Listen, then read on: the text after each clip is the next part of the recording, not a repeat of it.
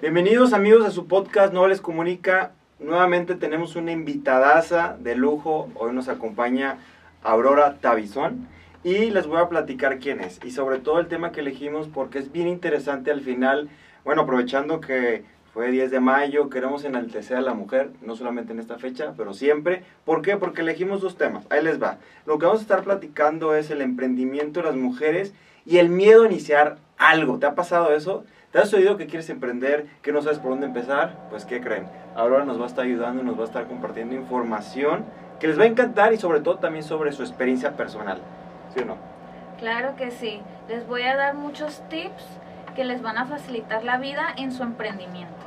Exactamente. Y les voy a platicar quién es, porque a lo mejor muchas personas no lo conocen. Es famosa en redes sociales, pero hay gente que a lo mejor no lo conocen de, desde mi perspectiva, de mi eh, grupo social o a lo mejor de mis redes. Ahí les va. ¿Quién es ella? Ella es una CEO adicta a la moda. Suena interesante. Además, bueno, tiene varias marcas. Eh, Dorothy Baitavison, Selvazar GDL, Aurora Gallardo Shoes y Skinny Bunny. Bunny, sí, Bunny, ¿verdad? Sí. A ver, ¿agregarías algo más? ¿Algo, lo que, algo que no he dicho? Todo lo que has di- dicho es correcto. Eh, mi, descripción es precisa. CEO adi- adicta a la moda.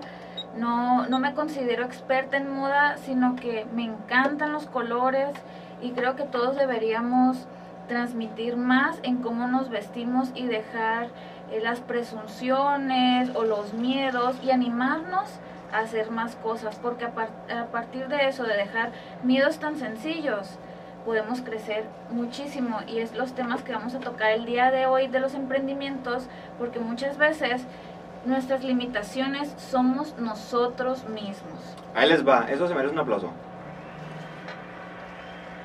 Muy bien, excelente. Gracias Aurora, la verdad me encantó. Y sobre todo, qué mejor que una mujer le hable a una mujer. Obviamente en este eh, podcast hay gente que escucha de todo, inclusive nos escuchan de muchos lados de México, del mundo, Estados Unidos, Europa.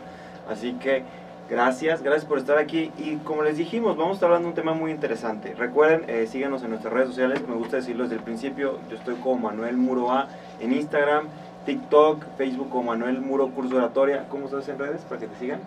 Yo estoy en redes como Lady Tavison, me pueden encontrar en Instagram y en TikTok solamente. Ahí les, les comparto un poco de mi vida. Ya si quieren más tips de emprendimiento, incluso doy curso a mis clientas de, en ventas y mercadotecnia digital. Estoy como Aurora Gallardo Chus. Ahí les enseño cómo perder el miedo. Ándale, ahí está. Ellas les, ella les ayuda a perder el miedo y yo les ayudo a perder el miedo a hablar en público. Entonces hacemos una buena, buena Mancuerna. mancuerna. Mira, la pregunta con la que quiero arrancar, bueno, obviamente, ¿por qué el tema? ¿Por qué es tan importante que les puedas compartir a las mujeres el tema del emprendimiento y sobre todo el miedo? ¿Cómo va de la mano y qué papel juega para romper ese miedo? ¿Por qué crees que este tema debe ser tan importante y todas las mujeres y en general todas las personas debemos de conocerlo? ¿Por qué? Vivimos en un entorno en que nuestra propia cultura nos limita a nosotras mismas. Es verdad que todas decimos, es que México es muy machista, pero también hay responsabilidad de nosotras en que las decisiones que tomamos también son machistas. No podría ser un México machista si nosotras las mujeres no pensáramos así. Y ahí empieza, porque tengo muchas amigas con un potencial increíble, maravilloso, 10 veces mejor que el mío, y no avanzan. Y yo les he preguntado con la confianza que les tengo, oye, ¿por qué no has crecido? ¿Por qué no has abierto otras dos sucursales? Tus clientes te lo están pidiendo. Y me, y me comentan cosas que a veces yo digo, ¿cómo puede ser? Se van a quedar impactados. Muchas es porque no quieren eh, no tener disponibilidad para su pareja. Es decir, que si su novio o si su esposo las invita a un viaje, no tener que quedarles mal. Si las invita a un bautizo, poder. Entonces quieren, tener, quieren que todo gire en torno a su pareja. Creo que ahí está nuestra limitante. Nosotras mismas. La segunda, he hablado con muchísimas amigas porque después de que a mí un día me cayó el 20, que nosotras mismas nos limitamos con unas ideas bien chistosas, como por ejemplo, las mujeres es un poco un tema complicado pensamos que un día nos vamos a casar y que la responsabilidad de la casa, el carro del año, es del marido y no nuestra. Entonces, ¿por qué no nos estamos poniendo nosotras mismas metas? Como yo me puedo comprar una casa, es más, yo me puedo comprar un edificio, yo me puedo comprar el carro de mis sueños. No. Por más que sean emprendedoras, luchonas, unas eminencias, en su subconsciente está eso. Y un día les pregunté, y si me dijeron, la verdad tienes la razón. Creo que no me estoy esforzando o dando todo mi potencial, porque al final creo que alguien mágicamente va a llegar y me va a dar esas cosas sé que tiene que ver la cultura y el entorno. ¿Cómo ves tú? Fíjate que Aurora, yo estaba pensando ahorita, bueno, y que, lo quiero presumir, bueno, Aurora es mi exalumna y es alumna, y bueno, claro, hubo un crecimiento impresionante, y una vez hicimos una dinámica donde platicábamos de la visión, visualización, y me acuerdo muy claro que Aurora decía, yo me veo, imagínense ahorita en Nueva York, en una oficina padrísima frente a los rascacielos, en una sala de juntas donde tengo a un equipo de trabajo desarrollando cosas para mí. Yo me quedé con esa imagen y la verdad algo que reconozco ahora es eso, ¿no? Que tú mencionas, y eso es para todas las mujeres. Mujeres tienen todo. Yo conozco igual que tú, gente que yo las veo, claro, físicamente todos somos guapos y somos hermosos y eso ya viene de agencia. Entonces le digo, a ver, tienes conocimiento, tienes recursos, tienes inteligencia, anímate, ¿sí o no? Tú misma te estás poniendo los limitantes y, digo, me estreso en cierta manera en el sentido de que yo veo, pero no, no puedo sacar de ese potencial, pero lo entiendo. Y para eso estamos nosotros, desde una perspectiva que estamos por fuera y, y, hay que ayudar a la gente.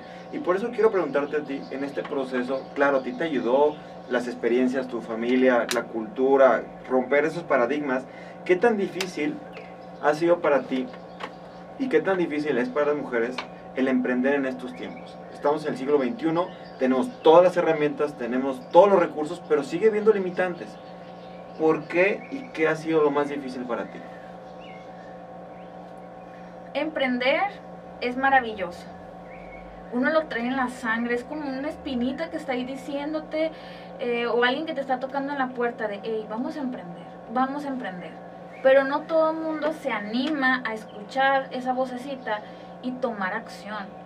Todos podemos tener ideas increíbles, ideas millonarias, pero de ahí a hacer las acciones y un negocio rentable es muy diferente. Algo que pasa muchísimo con las mujeres es el tema familiar. A mí me pasó que mi papá toda la vida me decía, sueña en gigante, o sea, sueña que quieres llegar a Marte para que mínimo llegues a la Luna, o mínimo visites todos los continentes. ¿Por qué? claro, lo vamos a invitar a todos. ¿Por qué? Porque si estamos eh, pensando desde en el momento en que tú sueñas, en soñar limitados, tú mismo te estás cerrando las puertas a todas las oportunidades que te puede dar el universo, a todo lo que tú estás destinado. Tú mismo te estás cerrando las puertas a, no, eso no es para mí.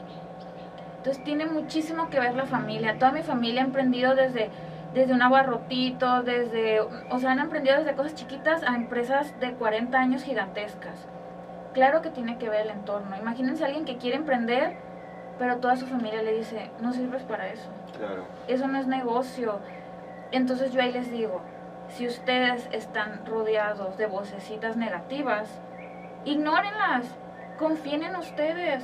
No siempre estamos rodeados de personas que nos apoyen, que nos impulsen.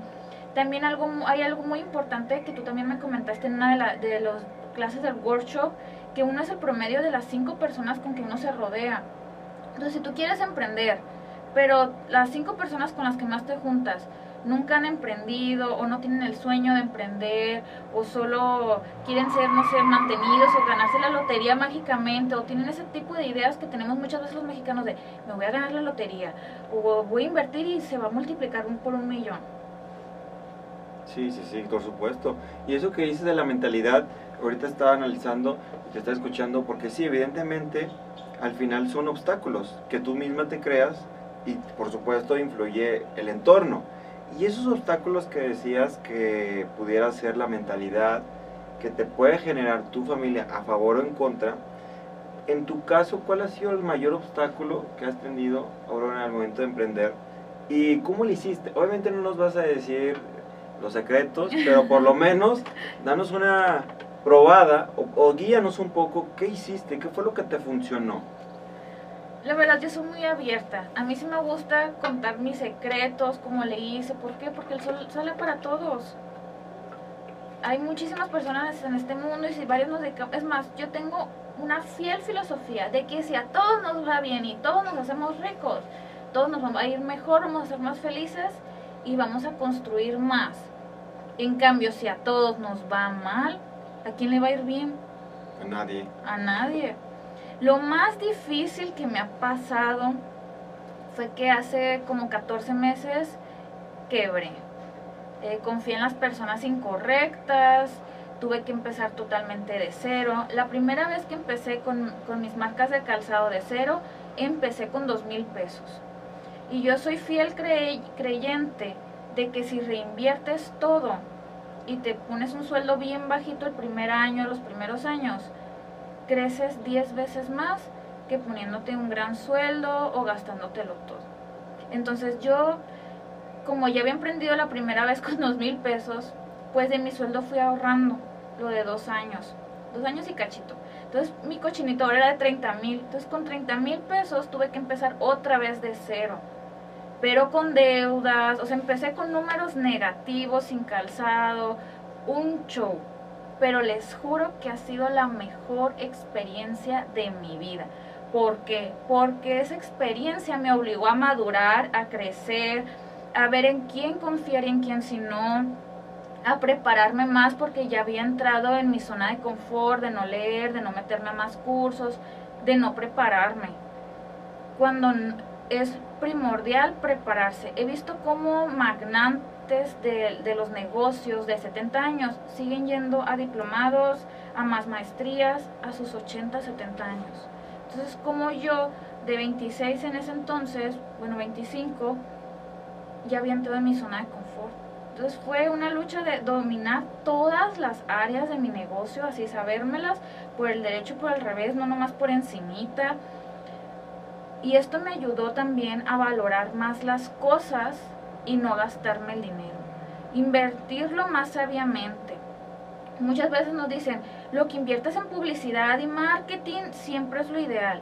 Sí, pero si no lo haces con una estrategia detrás, con todos los procesos de, tu, de todo tu equipo bien cuidados, es dinero dioquis puedes meterles cientos de miles o decenas de miles y si esas fotos no fueron publicadas en tiempo y forma o fueron publicadas y no existía ese calzado, números negativos otra vez. Porque bye. bye. Las clientas se enojan. Recuerden, hacerle caso a sus clientas es primordial.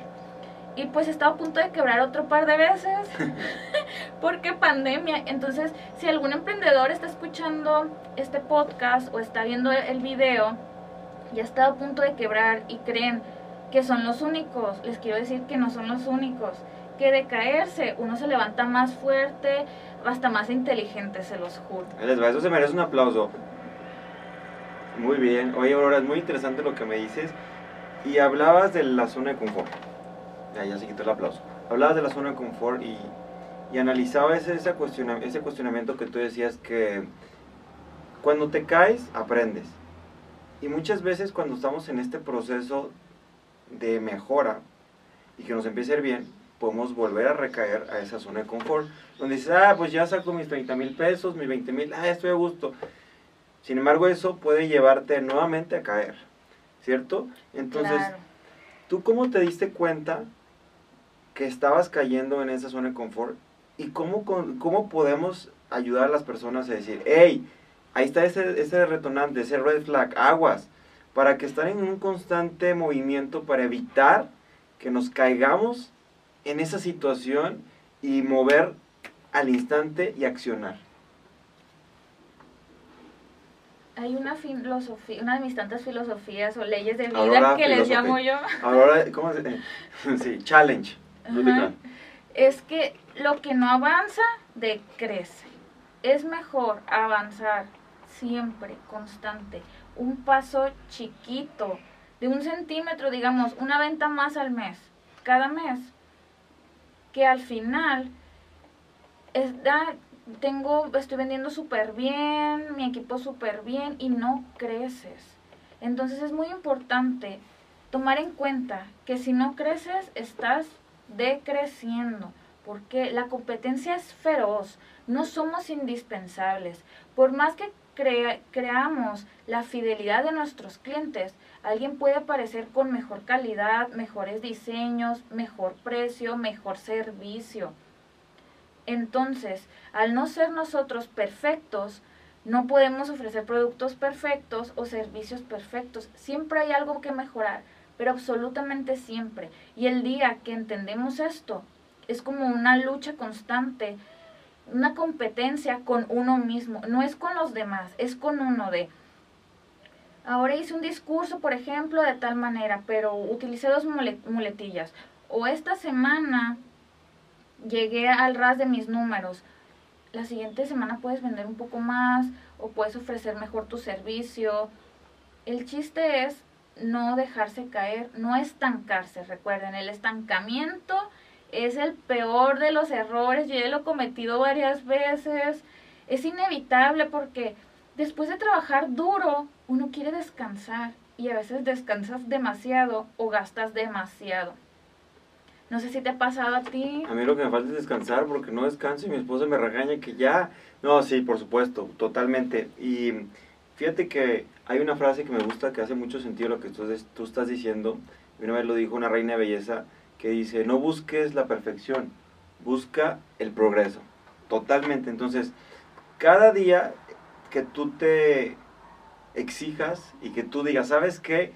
Y yo también lo hago, por decisión propia que a veces sí, ah, necesito como bajarle, pero un ejemplo, les voy a poner caso. Hoy voy a hacer 10 llamadas y no me voy a mover de aquí hasta que hago 10, 10 llamadas. Hoy voy a hacer una lagartija más. O sea, siempre, o en el gimnasio, que, que el coach me pone, no, sabes que 11, ah, no, hago 12. Y eso es una, eso se replica en la vida en general. Y por supuesto que esa, ese tema que me encanta, esa frase es súper importante porque es dar el extra. También leía, decía, da más de lo que te paga tu cliente. Da más de lo que te paga tu cliente. Puede ser, no sé, un extra. O si tu coaching dura una hora, darle un minuto diez. O una hora diez, o etcétera. Darle siempre un extra, ¿sí o no? Eso y es, un diferenciador. importante. Y hay algo que nos pasa a todos los emprendedores. Como estarnos arriando a uno mismo. Es bien difícil. Es muy, es muy fácil eh, supervisar a todo mundo, darle instrucciones a todo mundo, pero arriarse propiamente, o sea, uno tener esa disciplina es lo más difícil, pero cuando uno fortalece esos hábitos, porque obviamente es una secuencia de mini acciones de a ah, esta acción de dos minutos más otras miles de acciones de dos minutos, te dan esa disciplina que es la que realmente construye esos cambios. Totalmente, totalmente. Y es, esos cambios van a ser ese valor extra y ese extra te va a dar resultados y por ende va a haber más ventas y más clientes. Oye, Aurora, y ahorita que platicábamos el principio de la familia y hablábamos del entorno, en tu caso, ¿qué, ¿qué opinas del apoyo familiar? Cuando muchos está uno emprendiendo lo que sea, en teoría, nuestros primeros clientes son nuestra familia, en teoría, no siempre. Sin embargo, ese es mi punto, ¿no? ¿De qué manera sí debe haber ese apoyo y qué pasa si no hay ese apoyo? ¿Cómo a lo mejor decir, no era el momento, no tomarme personal o simplemente que gacho, sin ni modo? Pero pasa y me ha sucedido en algunos emprendimientos que he visto. Entonces, ¿tú qué opinas de esto? El tema familiar es muy importante, pero creo que es más importante construir una red de apoyo correcta. A veces es, es mayor el apoyo de tu familia adoptada, es decir, tus amistades o algunos tíos, que tu propio núcleo familiar donde vives. También algo que siempre les comento y que es muy importante es, si no te gusta donde estás, muévete, trabaja, que eh, puedes irte a vivir con roomies, no sé, porque claro que influye. A mí, gracias a Dios, tengo la mamá más maravillosa del mundo.